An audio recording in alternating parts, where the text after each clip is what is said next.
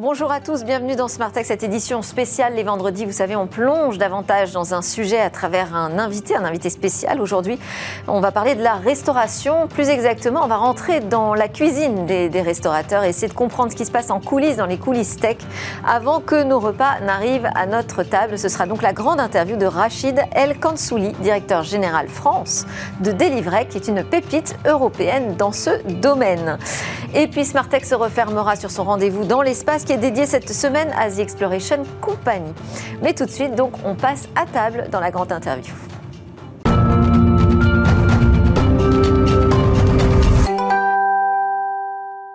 Dans la grande interview de Smartech aujourd'hui, je vous propose une plongée dans le monde des restaurateurs, euh, restaurateurs qui ont été euh, secoués par euh, le choc Covid-19, métamorphosés aussi cette restauration par la poussée des dark kitchens, la confrontation aussi aux nouvelles exigences des clients que nous sommes. Alors comment ça se passe avant que le repas n'arrive à notre table du point de vue de la transformation technologique? C'est le sujet que je voulais aborder avec Rachid El Kansouli. Bonjour. Bonjour Delphine. Bienvenue dans Smartech. Merci d'être avec nous. Vous êtes le directeur général France de Delivrect. C'est une pépite européenne euh, qui a été fondée euh, en Belgique, mais finalement qui a tout de suite pris une dimension européenne avec quatre fondateurs, un français, deux belges et un hollandais. Euh, rapide présentation avant qu'on entre vraiment dans le sujet et qu'on comprenne ensemble à quel titre vous partagez votre expertise de ce marché. Donc Delivrex, c'est un acteur de la gestion de commandes euh, automatisées en ligne dans le secteur de l'hôtellerie et de la restauration. Vous centralisez les flux de commandes, c'est ça, qui arrivent euh, des différentes plateformes numériques? Exactement. Alors le, métier de Delivery, donc la, la, genèse de notre nom déjà, c'est Delivery et Connect.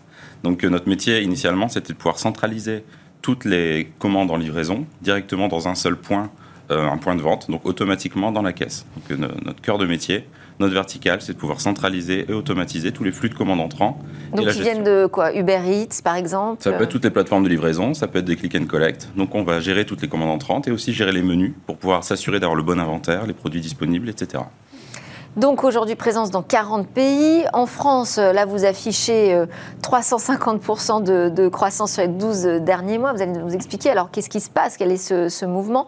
130 millions de commandes au compteur quand même déjà délivrées. Donc ça veut dire qu'on est sur une tendance de fond aujourd'hui. Euh, ce click and collect, c'est plus exceptionnel ou réservé à certaines activités de la restauration. Effectivement, aujourd'hui, tous les établissements se sont digitalisés par la force des choses avec l'événement, on va dire, euh, Covid ou même par euh, la, force de l'évolution de la technologie à leur service. On va retrouver principalement la restauration traditionnelle qui aura fait cet effort de passer sur du digital afin de pouvoir proposer du click and collect quand ils n'étaient pas capables de servir leurs clients. Et c'est pas aller un peu vite que de parler de restauration traditionnelle, puisqu'aujourd'hui tout est métamorphosé. Alors le format traditionnel, c'est vrai qu'aujourd'hui c'est un format hybride. Les restaurateurs se sont adaptés par la force des choses, de par le Covid, de pouvoir continuer de servir leurs clients où qu'ils soient, c'est-à-dire la plupart du temps chez eux. Donc la restauration traditionnelle aujourd'hui reste la restauration à table, qui reste quand même aujourd'hui une part massive de ce marché. Aujourd'hui, on a 175 000 restaurants en France. Sur ces 175 000, on sait qu'il y a environ 50 000 restaurants qui, au quotidien, font de la livraison. Donc ce choc euh, Covid-19, finalement, ils en sortent comment les restaurateurs?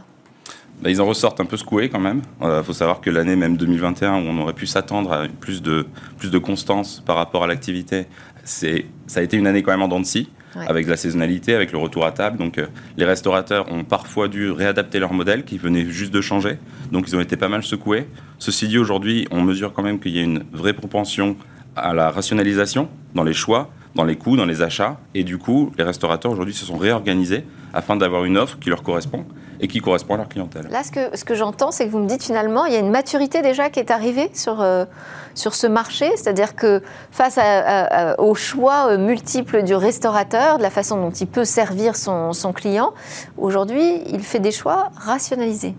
Aujourd'hui, il fait des choix rationalisés puisqu'il n'est plus euh, sous la pression de devoir continuer de travailler d'une certaine manière ou fermer complètement son établissement on va dire qu'on a quand même mesuré des gagnants, euh, même si on peut pas forcément les qualifier de gagnants de la crise sanitaire, c'est la, restauration rapide, qui dans soi était déjà dans, son, dans son ADN adapté au format de vente à emporter et livraison.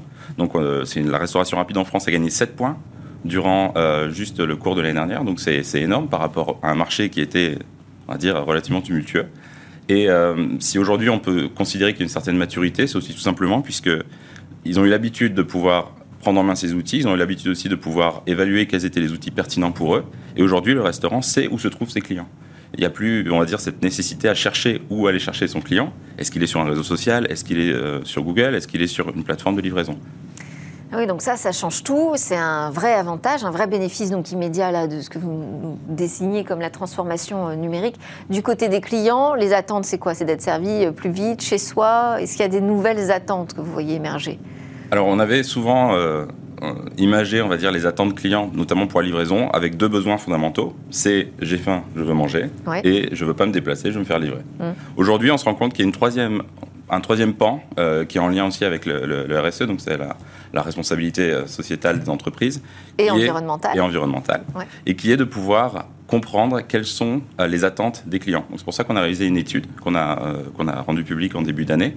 On a mesuré auprès de 1300 Français et plusieurs milliers d'autres consommateurs à travers le monde quelles étaient leurs attentes en matière d'environnement. Et on, a, on s'est rendu compte que... D'environnement lié à la restauration Lié aux attentes. Ou à l'alimentation de manière générale on, a voulu vraiment axer ça par rapport à la restauration, puisqu'on travaille pour des restaurateurs, donc on voulait que ça soit quelque chose de lisible pour eux. Et on s'est rendu compte typiquement qu'il y a toujours entre 5 et 10 points de plus pour les consommateurs français par rapport aux autres consommateurs dans le reste du monde. Sur quoi? Sur les attentes euh, sociétales, environnementales? Sur l'environnemental, par exemple. Précisément? Alors, un exemple très concret, c'est quand on demande à un, à un client consommateur français s'il souhaite que la nourriture qu'il a à disposition soit plus euh, de saison, avec des produits plus saisonniers. Aujourd'hui, il va répondre en moyenne à 69%. Les autres consommateurs dans le monde seront à 59%. Quand on lui demandait s'il veut plus de transparence sur ce que le restaurant va communiquer en matière d'efficacité de, environnementale, d'engagement, les consommateurs à travers le monde sont à 56%, le français à 10 points de plus à 66%. Donc ça veut dire qu'aujourd'hui, on a une lecture claire des attentes des Français en matière d'engagement environnemental de la part des restaurateurs. Des attentes euh, spécifiques. Alors ils s'organisent comment les restaurateurs une fois qu'ils savent ça? Parce que ça, c'est une nouvelle problématique à prendre en compte qui n'a rien à voir avec la tech, là, pour le coup. Alors la tech peut aider on, se croirait souvent que la technologie en soi ne rajoute pas de, valeur ajoutée sur l'engagement, en tout cas environnemental. Mais euh, bon, la RSE, c'est euh, l'environnement, le, social et également l'économique. Donc euh, nous, on va surtout chercher à promouvoir une technologie qui permet déjà d'accéder à un niveau d'excellence opérationnel. On va éviter le gâchis, on va éviter les erreurs de commande. On va éviter un petit peu tout ce qui peut être le, plus gros dégât, on va dire, des métiers en livraison. Donc une mauvaise communication, in fine, entre le client et le restaurateur. Donc ça, c'était déjà la première étape. On va dire faire le ménage, se dire comment j'arrive à être plus opérationnel et plus efficace et efficient. Et ensuite, il y a également tout l'autre aspect qui est euh, les emballages éco-responsables, réutilisables. Il y a énormément de nouvelles euh, verticales qui sont créées pour permettre aux restaurateurs de suivre cet engagement attendu de leurs consommateurs et de se mettre en, ligne avec une vraie stratégie RSE.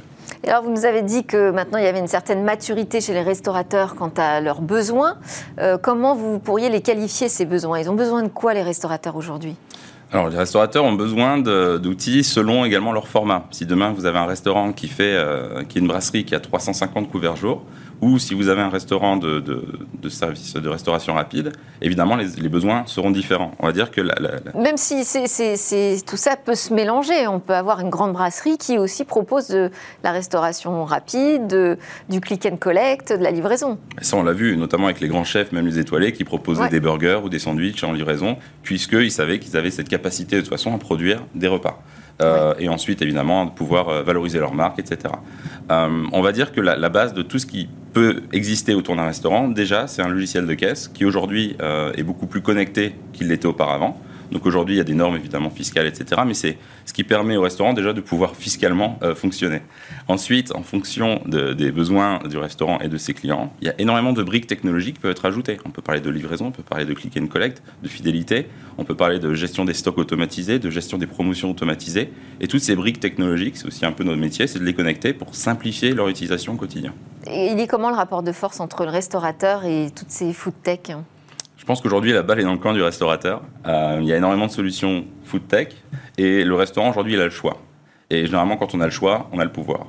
Donc, euh, il s'agit pour les acteurs, en tout cas de la technologie, de pouvoir être efficients dans leur Ça, c'est nouveau alors C'est assez nouveau, mais c'est un rapport de force que, en tout cas, que nous, on considère assez vertueux. À partir du moment où le client est demandeur et le client a le choix Ça veut dire qu'il y a une obligation pour les solutions techniques de devoir monter en compétences, monter en gamme et améliorer leur qualité de service. Alors vous dites que tout part finalement du logiciel de caisse. Euh, est-ce que là, euh, il n'y a pas un risque euh, de voir ce logiciel de caisse approprié, se faire approprier par les GAFAM, par ces géants du numérique qui arrivent avec des solutions de paiement beaucoup plus directes depuis le smartphone, depuis leur propre logiciel? Je pense que les logiciels de caisse n'ont pas attendu en fait euh, l'évolution. Ils ont été, ils ont été conscients de l'évolution du marché et de l'évolution de leurs besoins de leurs clients, donc des restaurants. Et donc ils ont déjà pris en compte toute la, dynamique et la propension nécessaire à pouvoir connecter leurs caisses aux nouvelles solutions pour être plus pertinents. Et on, les aide d'une certaine manière avec, euh, euh, ces, ces idées-là et ces innovations-là, justement en leur simplifiant d'une certaine manière la vie, en étant ce pont de data euh, parce que la data, c'est ce qu'on appelle un petit peu l'or noir du 21e siècle. Euh, et, du coup, pour nous, c'est vraiment essentiel de pouvoir, d'une manière absolument sécurisée et efficace, transmettre de la data entre différents acteurs. Donc les logiciels de caisse aujourd'hui sont déjà adaptés. Oui, ça ne bouscule pas plus que ça le marché. Euh, pas tellement plus, au contraire. Pour les startups européennes. C'est vraiment une opportunité aujourd'hui on voit, on est, on est sur énormément de marchés, on a 12 bureaux à travers le monde, donc on a la chance aussi de voir des marchés qui sont beaucoup plus mûrs par rapport à d'autres. Et fondamentalement, le, format se, se répète euh, toujours d'un marché à l'autre avec des variations évidentes. Mais les logiciels de caisse aujourd'hui ne sont pas en difficulté par rapport aux solutions de paiement innovantes. Au contraire, ils ont déjà pris le pas, peut-être avec des partenariats ou des intégrations. Alors, qu'est-ce que vous pouvez nous dire des tendances euh, émergentes euh, dans la restauration? Alors, il y a énormément de tendances. Je pense que je ne vais pas vous présenter. On parle beaucoup des dark kitchens. Alors, qu'est-ce qui va se passer avec ces dark kitchens Elles vont se multiplier? Elles vont disparaître? Euh, Comment vous voyez les choses? Alors, par rapport aux dark kitchens, je pense qu'il y, euh, y a deux aspects assez importants à prendre en compte. Le premier, c'est les attentes des clients, d'avoir plus de choix, plus proche de chez eux et avec moins de temps d'attente de livraison ce qui est une des raisons pour lesquelles les dark kitchens sont développés. C'est des cuisines satellites qui existent depuis des dizaines des dizaines d'années. Donc c'est des cuisines qui n'ont finalement pas de vitrine, pas pignon sur rue, qui sont juste là pour préparer des plats et les servir à domicile. Mhm, exactement. Donc c'est une cuisine qui n'a pas d'accès client, mais qui a juste un accès aux plateformes de livraison pour pouvoir amener la nourriture d'un point A à un point B.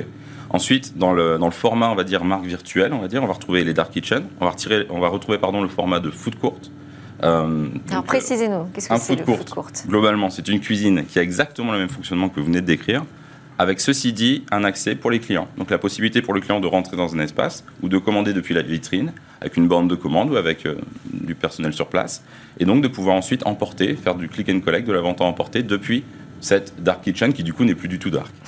Et la dernière peut-être évolution qui est beaucoup moins mesurable puisqu'elle n'est visible que sur les plateformes de livraison, c'est les marques virtuelles.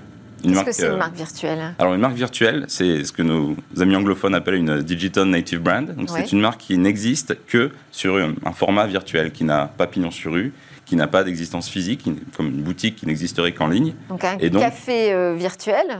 Un café virtuel qu'on peut commander uniquement via Internet et euh, dont l'offre est uniquement donc numérique. Il n'y a aucun contact direct de, de Mais c'est pas une enseigne, c'est un repas, un plat. Enfin, c'est une enseigne. Comment ça se concrétise? Dans l'exemple le plus standard, on va dire habituel qu'on va donner, c'est le restaurant de sushi qui a des produits ultra complémentaires pour pouvoir proposer une gamme de poké. Donc au lieu de garder son enseigne sushi et de rajouter une ligne en bas de son menu, on fait aussi des pokés. Ça va être l'intérêt de créer une marque poké et du coup de scinder les deux propositions pour que le client ait quelque chose de beaucoup plus lisible. Le client qui le midi veut consommer un poké trouvera sa marque poké euh, sans savoir qu'elle est forcément affiliée au restaurant sushi. Et inversement, le samedi soir, cuisine, on va dire, commande un petit peu plus plaisir, exceptionnel, on commande des sushis, on ne peut pas forcément commander un poké. Mais derrière, c'est le même restaurateur. Le même restaurateur, bien sûr les mêmes produits, l'emballage change, le, sac peut être le même ou pas, mais euh, au final, c'est les Et mêmes ça, c'est plus intéressant que de le proposer différemment dans, sa carte, de créer une marque dédiée. Parce que quoi À cause des réseaux sociaux, c'est ça? Alors, on va dire qu'il y a plusieurs... Euh, de mode, de tendance euh.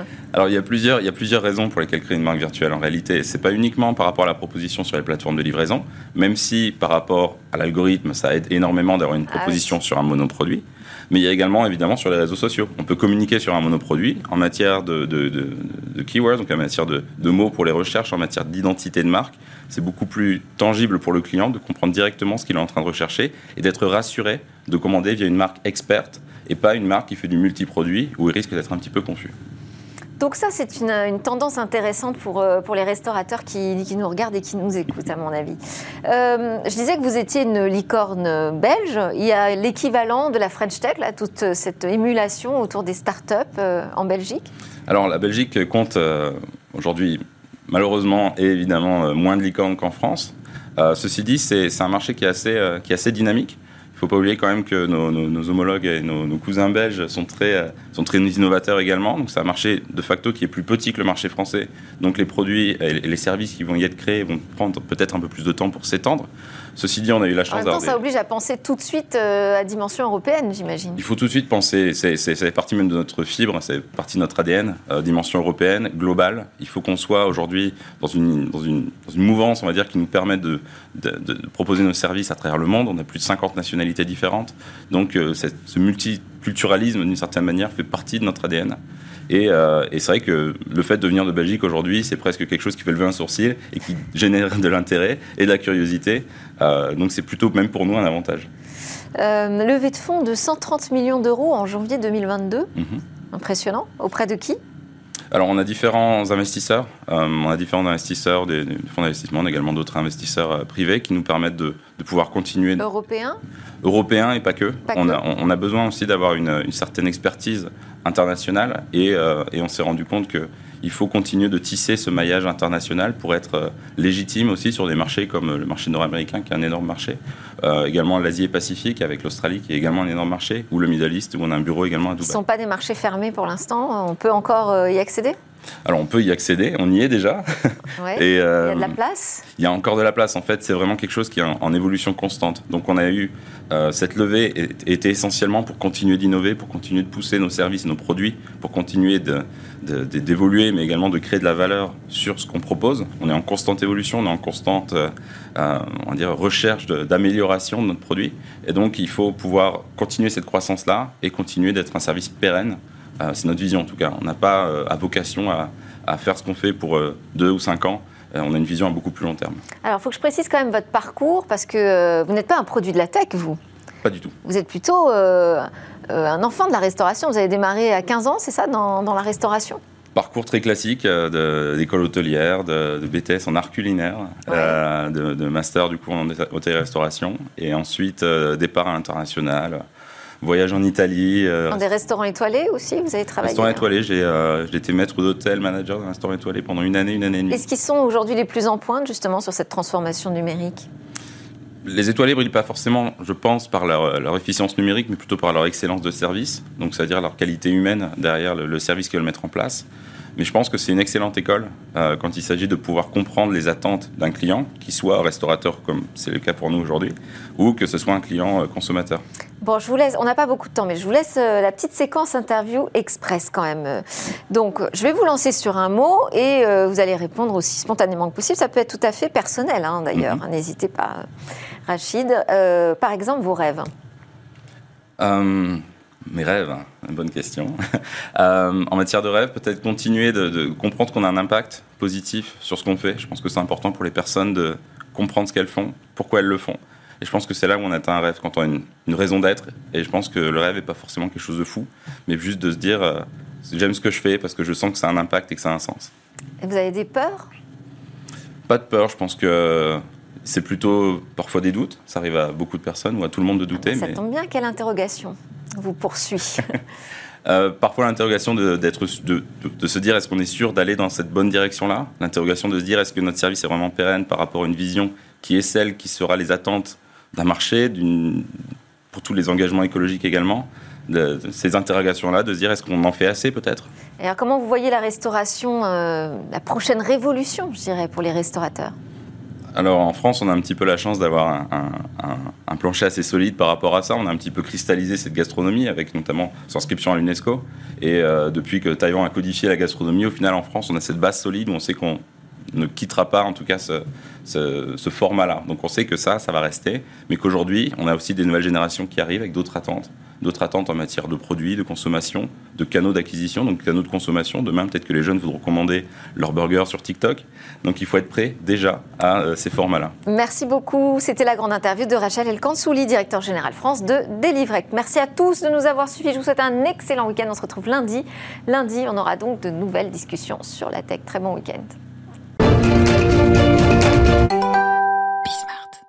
Smart Space, c'est parti. Bonjour à tous et bienvenue dans votre rendez-vous 100% espace sur Bismart. Zoom aujourd'hui sur une start-up aux ambitions lunaires, The Exploration Company. L'entreprise travaille déjà avec l'Agence spatiale européenne et elle aura l'honneur de rejoindre euh, Ariane 6, même de participer au vol inaugural d'Ariane 6 en embarquant sa technologie à bord. Derrière cette entreprise, il y a celle qui veut décrocher la Lune et embarquer avec elle tout toute l'Europe, Hélène Ubi, cofondatrice et dirigeante de The Exploration Company, qui est avec nous en plateau aujourd'hui. Bonjour Hélène. Bonjour Cécilia. Bienvenue sur euh, le plateau de Smart Space. Merci beaucoup. Alors Hélène, on vous décrit depuis le, début de votre aventure avec The Exploration Company, mais vous nous parlerez euh, euh, de votre aventure avant également. On vous décrit comme la Elon Musk européenne. On, on, entend beaucoup ça en fait dans les médias. Est-ce que c'est une comparaison qui vous sied? Euh, d'abord, c'est extrêmement flatteur. Euh, c'est, Elon Musk est quelqu'un qui a profondément transformé le spatial. Et si je peux contribuer à transformer le spatial en Europe, euh, j'en serais extrêmement heureuse. c'est quelqu'un qui a une grande ambition et en même temps a été extrêmement rationnel dans la façon de mettre en œuvre cette ambition, avec des milestones très proches les uns des autres. On essaie de suivre aussi une philosophie similaire, c'est-à-dire mm. qu'on est extrêmement ambitieux. Si on réussit, notre entreprise va transformer l'Europe du spatial va permettre à l'Europe euh, d'accéder aux stations spatiales qui, aujourd'hui, il y en a deux, l'internationale et la chinoise. Demain, il y en aura quatre, cinq, six. Si on n'a pas cette capacité d'accès, de transport de nos astronautes vers les stations spatiales, notre argent euh, du contribuable va partir financer les technologies américaines. Et puis, on va permettre à l'Europe d'aller sur la Lune euh, pour un prix qui sera extrêmement bas. Euh, et de maîtriser en fait cette logistique de l'écosystème cislunaire. Donc l'ambition est très forte. Énorme. Mais par contre, on avance avec des milestones euh, très précis, très rapprochés les uns les autres, avec un mm. planning extrêmement serré. que vous respectez, je euh, crois, pour l'instant à la lettre. Hein. J'ai la joie de, effectivement de partager avec vous qu'à la fois au niveau du planning et au niveau du cash, nous sommes complètement on track, c'est-à-dire que le mm-hmm. business plan que j'ai présenté à mes investisseurs en juillet 21, au niveau des coûts et du planning, ce sera le même que je représenterai aux investisseurs qui voudront nous rejoindre pour la levée de la série A qu'on commencera en septembre. Donc par rapport à Elon Musk, bon, euh, aujourd'hui on n'a rien fait par rapport à ce que lui a fait, hein, mais je pense qu'il y a une ambition transformatrice qui est probablement est la, est la, même. Par contre, au niveau du management et euh, de la façon dont nous faisons les choix ensemble avec l'équipe, euh, je pense que c'est très très différent comme mhm. culture. Mhm. à quel moment justement vous avez développé euh, ces si grandes ambitions? À quel moment vous êtes dit, en fait, aller dans l'espace, c'est pas de la science-fiction? Euh, je pense que c'est arrivé peu à peu. Euh, j'ai eu la chance de rentrer chez Airbus il y a à peu près une dizaine d'années. Donc, très très belle entreprise que j'ai quittée ensuite pour fonder ma start-up. et en fait, en, en, apprenant peu à peu ce qu'était l'espace, aussi en tombant amoureuse simplement du spatial, on se rend compte que c'est un domaine qui va être majeur pour euh, nos économies, la façon dont on vit euh, demain, de plus en plus. Hmm. Qu'on devient dépendant du spatial pour nos communications, pour optimiser nos activités sur Terre, et puis qu'on a la chance de vivre euh, aujourd'hui. Donc ça ne prendra pas un jour, de même que la, hmm. la découverte des nouveaux mondes n'a pas pris un jour, mais qu'on vit dans un siècle dans lequel, à mon avis, l'humanité peu à peu va devenir une humanité multiplanétaire. Et donc ça, cette prise de conscience, elle a été progressive. Euh, je pense que le, point vraiment de prise de conscience majeure, c'est quand j'ai eu la chance de travailler sur le véhicule Orion, mhm. donc qui est le véhicule qui est construit en coopération entre l'Europe et les États-Unis et qui ramène euh, l'humanité sur la Lune. C'est le premier dans le programme. De la mission euh, Artemis. Dans le cadre de la mission Artemis, exactement. En Europe, c'est la première fois qu'on travaille sur du vol habité. Donc c'était une chance incroyable euh, de contribuer à, ce véhicule. Quel était votre poste d'ailleurs chez Airbus? Qu'est-ce que vous faisiez précisément? Qu'on comprenne un peu. Euh, donc concrètement sur le donc chez Airbus, j'ai commencé euh, quelques mois après mon arrivée. j'ai eu la chance d'être entre guillemets projetée comme directrice de l'innovation pour Airbus Defence and Space, qui à mhm. l'époque venait d'être créé. Je connaissais rien en spatial. je connaissais des choses à l'innovation parce que j'avais travaillé chez Faber Novel, qui est une entreprise spécialisée sur l'innovation digitale en France avant. Donc on m'a fait confiance, j'ai tout appris. j'ai fait des cours du MIT en, online pour apprendre les bases, on va dire, de, de, l'aerospace engineering. Beaucoup passé de temps avec les experts. Et puis je pense contribuer à lancer des projets qui aujourd'hui sont devenus des vrais business. Donc ça c'était mon, premier poste. le Air-to-Air Refueling Automated par exemple, c'est un projet qu'on a démarré à ce moment-là. contribuer aussi avec Tom Enders à travailler sur euh, l'implantation d'Airbus en Silicon Valley, euh, poser les prémices euh, voilà, de hmm. l'Innovation Center, d'Airbus Venture, etc. Bon. Et puis après, j'ai eu des fonctions plus opérationnelles. Un premier projet de, de, de, fusée, de petite fusée, fait par Ariane Group, qui finalement a été, a été arrêté. Hmm. et puis le European Service Module. donc j'étais Vice President en, en, charge du On Time, On Cost, On Quality Delivery. Et donc ça, c'est vraiment là où on apprend ce que c'est que de diriger un, un programme, ce que hmm. c'est que de tenir euh, son planning euh, le mieux qu'on peut, de gérer euh, sa, chaîne de, fournisseurs, de fournisseurs, de gérer une équipe, de créer une confiance dans une équipe. Hmm. Parce qu'en fait, le spatial, c'est de la physique. Donc, c'est pas un milieu où c'est pas des, programmes sur lesquels on peut, on peut, va dire, faire du marketing ou essayer de cacher les problèmes. Les problèmes, ils finissent par exploser. à un moment donné, il faut les affronter, il faut les Exactement. Donc, il vaut mieux, plus on les affronte tôt, plus on crée cette vérité euh, dans l'équipe, en fait, moins il coûte cher à résoudre. Hmm. Et donc, toutes ces compétences vous ont permis aujourd'hui de proposer quoi comme technologie? Elle s'appelle Nix Voilà, concrètement, donc on fait un véhicule orbital. Hmm. Euh, c'est-à-dire, euh, on fait un vaisseau spatial. Donc, pour être très clair, on ne fait pas une fusée, on est lancé, on pourrait être lancé par Ariane. Hmm. On peut être lancé aussi par SpaceX. Donc, on est ce qu'on appelle lanceur agnostique. On peut être lancé par tout lanceur à partir du moment où il est assez puissant pour nous lancer, puisqu'on pèse quand même entre 8 à 10 tonnes. 8 tonnes pour le véhicule de l'orbite basse, mhm. une dizaine de tonnes, un peu plus pour le véhicule de, lunaire. Donc c'est un véhicule dans lequel on pourrait mettre des hommes. Donc c'est un véhicule. On commence à la façon de SpaceX. On commence par le cargo. Ouais. Parce qu'une partie de l'équipe euh, et moi-même ayant travaillé sur habité, on sait que c'est très dur. Euh, et pour prendre quelques benchmarks, typiquement, ça dure 10 ans, ça coûte à peu près 3 milliards de faire un vaisseau qui peut emmener des humains. Hmm. Donc on commence avec le cargo, parce que là, en fait, en quelques années, on peut aller servir les stations, on peut réentrer, on peut avoir un véhicule qui a son propre business model, qui est rentable. Euh, mais on dessine déjà pour l'humain. C'est-à-dire que le jour où on voudra faire voler des astronautes, hmm. on n'aura pas besoin de redessiner un tout nouveau véhicule. Il faudra, entre guillemets, seulement adapter euh, notre véhicule. Et donc les, les key technologies euh, qui sont en fait nouvelles, c'est la première fois pour certaines d'entre elles qu'on va les développer en Europe. Hmm. D'abord, c'est la première fois qu'on va avoir un produit qui réentre. Il y a déjà eu des démonstrateurs hmm. qui ont été faits, mais c'est la première fois qu'on va avoir un produit qui réentre. Et c'est là le, nœud, tout le nœud, toute la difficulté de cette technologie, la réentrée dans l'atmosphère. C'est un vrai défi euh, importante, et c'est d'ailleurs ça ce qu'on va dérisquer euh, rapidement. Euh, avec, en partant sur le premier vol d'Ariane 6, on va faire un deuxième démonstrateur pour dérisquer à nouveau cette technologie. Donc il mhm. faut réentrer de façon contrôlée, évidemment. Il faut que le parachute s'ouvre, ce qui est aussi un autre risque. Bon, donc le, deuxième technologie qu'on va développer là aussi pour la première fois en Europe, euh, c'est la technologie de la réutilisation de cette capsule. Mhm. Aujourd'hui, il y a un seul véhicule dans le monde qui réutilise sa capsule, c'est euh, SpaceX, c'est le mhm. véhicule Dragon. Donc, on va faire la même chose. Et la troisième techno qu'on va développer, créer, euh, c'est la techno de ravitaillement en orbite. Et ça, ça change évidemment complètement la donne, puisque si on peut ravitailler le véhicule en orbite, on n'a plus besoin, entre guillemets, de revenir sur Terre à chaque fois pour faire le plein.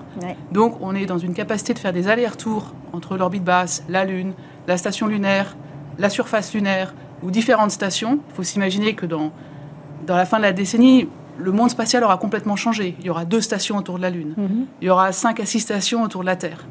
Donc il y aura besoin de véhicules qui pourront faire ces allers-retours, qui pourront se ravitailler, qui pourront aussi potentiellement aller enlever des débris tout en ayant une capacité de se maintenir très longue. Euh, et donc pour ça, il faut maîtriser le ravitaillement en orbite. Et alors, qu'est-ce qui explique que vous, allez être euh, la première avec euh, votre entreprise The Exploration Company à aller challenger ces technologies-là? Honnêtement, j'en sais rien. Non, ce que, ce que je constate, c'est que quand je parle à des Américains, hmm. ce que je dis est parfaitement normal. On pose même des questions extrêmement détaillées sur euh, comment on va être un complément de Starship, le mhm. prochain véhicule de SpaceX, etc. Mhm. Donc c'est ce que je vous explique sur les stations, deux, autour de la Lune, 4, 5, 6 autour de la Terre. Les gens ne mettent pas ça en question, c'est juste, c'est un fait, ça va être comme ça. Euh, je pense qu'on a plus de mal en Europe mhm. à se projeter sur quel va être notre environnement spatial dans 10 ans. Or, les choix technologiques que l'on fait aujourd'hui, le véhicule, il sera opérationnel dans 5, 6, 5-6 ans, en Ouais. gros. Et puis après, il va avoir une durée de vie au niveau des opérations, chaque fois évidemment avec des améliorations, mais qui va être de 7-8 ans. Donc on ne peut pas prendre une décision technique aujourd'hui en regardant le paysage tel qu'il est. C'est faux. Et d'ailleurs, malheureusement, il y a eu des décisions qui ont été prises en disant bah, on va faire aussi bien que la situation d'aujourd'hui. Sauf que Il faut déjà développer un véhicule, ça met 5-6 ans typiquement. Euh, donc il faut regarder quel va être le paysage dans 5-6 ans, quand le véhicule va être commencé à être opérationnel. Et puis, comment ce paysage va évoluer? Donc, en gros, se projeter jusqu'à 15 ans et construire un véhicule qui a ce qu'on appelle une capacité de croissance, c'est-à-dire une capacité d'être opérationnel, d'être au bon prix, Mm. à la bonne technologie dans les 10-15 ans qui viennent. Et notre conviction, on n'est pas les seuls quand on, quand on parle à des investisseurs américains ou des, des- des ministères américains, c'est que le transport spatial demain, c'est-à-dire à partir, on va dire, la fin de la décennie, ça va être Mm. des véhicules réutilisables, ravitaillables en orbite. Et donc, en fait, c'est tout simplement ça ce qu'on fait. Et effectivement, on est les seuls aujourd'hui en. Europe à avoir cette, euh, cette compréhension, peut-être parce que certains ont plus de mal à se projeter à, à 10-15 ans. On a un tournant en ce moment dans le secteur spatial euh, européen. On a besoin de faire comprendre ces enjeux de souveraineté. C'est une question de souveraineté. Vous étiez justement au sommet du spatial à Toulouse qui s'est tenu il y a quelques mois dans le cadre de la présidence française de l'Union euh, européenne. Je propose qu'on regarde un petit extrait de, de votre discours ce jour-là. I see perhaps a few skeptics in the room. People, for example, saying, well, you know, I've already been told that 10 years ago, 20 years ago, 30 years ago, we live on the moon today. And guess what? We are not living on the moon today. So, what has changed? What has changed is that we're experiencing today a new technical turning point. And I would like to compare this technical turning point to the one humanity experienced in the 15th century, when we became able to build large, solid ships that would cross the oceans to explore. A, a technological turning point, which I would like to compare in the 20th century to the internet, which has unleashed a realm Donc là, on est à un tournant technologique et c'était le message à faire passer ce jour-là euh, aux, aux membres. Donc il y avait les membres de euh, euh, l'Agence spatiale européenne, il y avait les ministres dans le cadre de la Commission européenne. Enfin, il y avait beaucoup de personnes en charge avait, de décider de l'avenir du secteur spatial. Tous les hein. ministres en charge de l'espace euh, au niveau européen, plus le commissaire breton, effectivement le président de l'Agence spatiale européenne. Donc il y avait un certain nombre de personnes clés. Le, le message à faire passer, je pense qu'il était, il était triple. Euh, la question la plus importante, c'est la question du pourquoi. Beaucoup de gens se disent, mais ça sert à quoi de, de faire voler des astronautes alors qu'on a nos hôpitaux qui sont euh, euh, surpeuplés, on a des Mm. problèmes aujourd'hui très importants d'inflation, etc. Et la question du... Enfin, pourquoi on fait voler nos astronautes C'est parce que justement, on est dans une... Et on revient aux aspects stratégiques. On est dans une dynamique aujourd'hui, industrielle, technologique, etc., qui fait qu'on va aller sur la Lune, puis sur Mars, une fois de plus, pas demain, mais dans 10, 15, 20, 30 ans, euh, et qu'on va aller pour y rester. Et donc, si nous, Européens, on n'a pas notre capacité de faire voler euh, nos astronautes, on va passer à côté d'une partie du futur de l'humanité. C'est en fait c'est aussi simple que ça. Ça peut sembler euh, grandi- grandiloquent, euh, pédant, etc. Mais c'est aussi simple que ça. Et passer à côté de ce futur, en fait, ça a des répercussions très très concrètes. Ça veut dire que si on veut en fait participer à ce futur, mais qu'on n'a pas les bons véhicules, vos impôts, mes impôts vont devoir aller payer des moyens de transport américains. Et quand on parle d'une base sur la Lune, etc., ce qui coûte le plus cher, c'est pas la base. Ce qui coûte le plus cher, c'est le transport pour y aller. Ça veut dire que potentiellement, dans 10 ans, 12 ans, 13 ans, 30%, 40%, 50% du budget de l'Agence spatiale européenne Ouais. pourrait aller payer Des transports. C'est-à-dire qu'on ne sera pas souverain et en plus on ne sera pas souverain et en plus, on devra le payer. Alors, en plus, la grande différence, c'est qu'aujourd'hui, la façon dont on le paye, c'est sous forme de troc. Mhm. Donc, on développe de la technologie en Europe qu'on échange contre des voyages de Thomas Pesquet. Mhm. Mais demain, avec les stations privées, on va devoir littéralement transférer du cash de l'autre côté de l'Atlantique pour payer ces voyages. Alors- ces voyages, ils servent à avoir, à participer en fait à ce futur. Et aussi, il y a un effet technologique retour Mhm. sur la Terre extrêmement important. Oui. Et ça, on ne le sait pas toujours, mais euh, le- les technologies qui ont permis la mission Apollo sont incroyables. Et le, quand on, pour simplifier l'espace, c'est très dur en fait de vivre dans l'espace. Et donc, on va devoir dé- développer des technologies en termes de recyclage, en termes de batterie, en termes de maîtrise de la consommation d'énergie, etc., qui vont avoir des impacts très importants sur Terre. Donc si on n'y va pas, non seulement on se prive de position stratégique, on se prive de participer à une partie de notre futur, on se prive aussi de créer un futur qui soit plus coopératif, parce que si on n'est pas là, il y aura la Chine et les États-Unis. Mhm. Et je pense que c'est important, ce futur concret sur comment la paix et les relations, les relations internationales pourront se- s'organiser aussi sur Terre. Mm. L'espace a toujours été un lieu d'inspiration pour la paix ou au contraire Mm. d'inspiration pour des relations plus conflictuelles. Et puis il y a cet aspect économique, technologique sur les industries qui ne sont pas spatiales.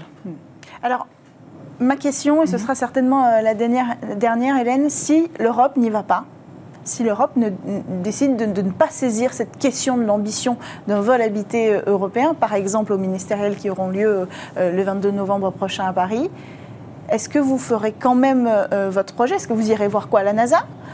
Les Américains? La Chine? Donc, premièrement, nous, nous sommes financés par des investisseurs privés. Mhm. Euh, donc, euh, si l'Europe prend la décision, euh, malheureusement, dans quelques mois, de ne pas y aller, en tout cas, ça n'aura pas d'impact pour nous immédiat. Mm. Euh, ça aura un impact moyen terme, parce que ça veut dire qu'on ne pourra pas commencer à développer les technologies de vol habité. Parce qu'autant on peut financer un véhicule cargo sur fonds privés, parce que c'est un investissement qui se fait dans un temps qui est raisonnable Mm. et sur lequel sur le retour sur investissement aussi se fait sur un temps qui est raisonnable. Comme on l'a dit tout à l'heure, l'investissement pour voler de l'humain, c'est de l'ordre de 3 milliards, c'est de l'ordre de 10 ans, donc il n'y a pas d'investisseur privé, sauf s'il est milliardaire qui va investir là-dessus. Oui. Donc ça veut dire que nous, on va garder notre business privé, mais à une échelle qui va être pas celle qu'elle aurait pu être. Hmm. Euh, et effectivement, euh, les contrats, on va devoir probablement aller voir euh, la NASA, les stations privées, mais ça de toutes les façons, on va aller voir pour Mm. avoir plus de contrats. Donc on va devenir plus dépendant au niveau du chiffre d'affaires du partenaire américain Hmm. euh, que si l'Europe euh, a cette ambition.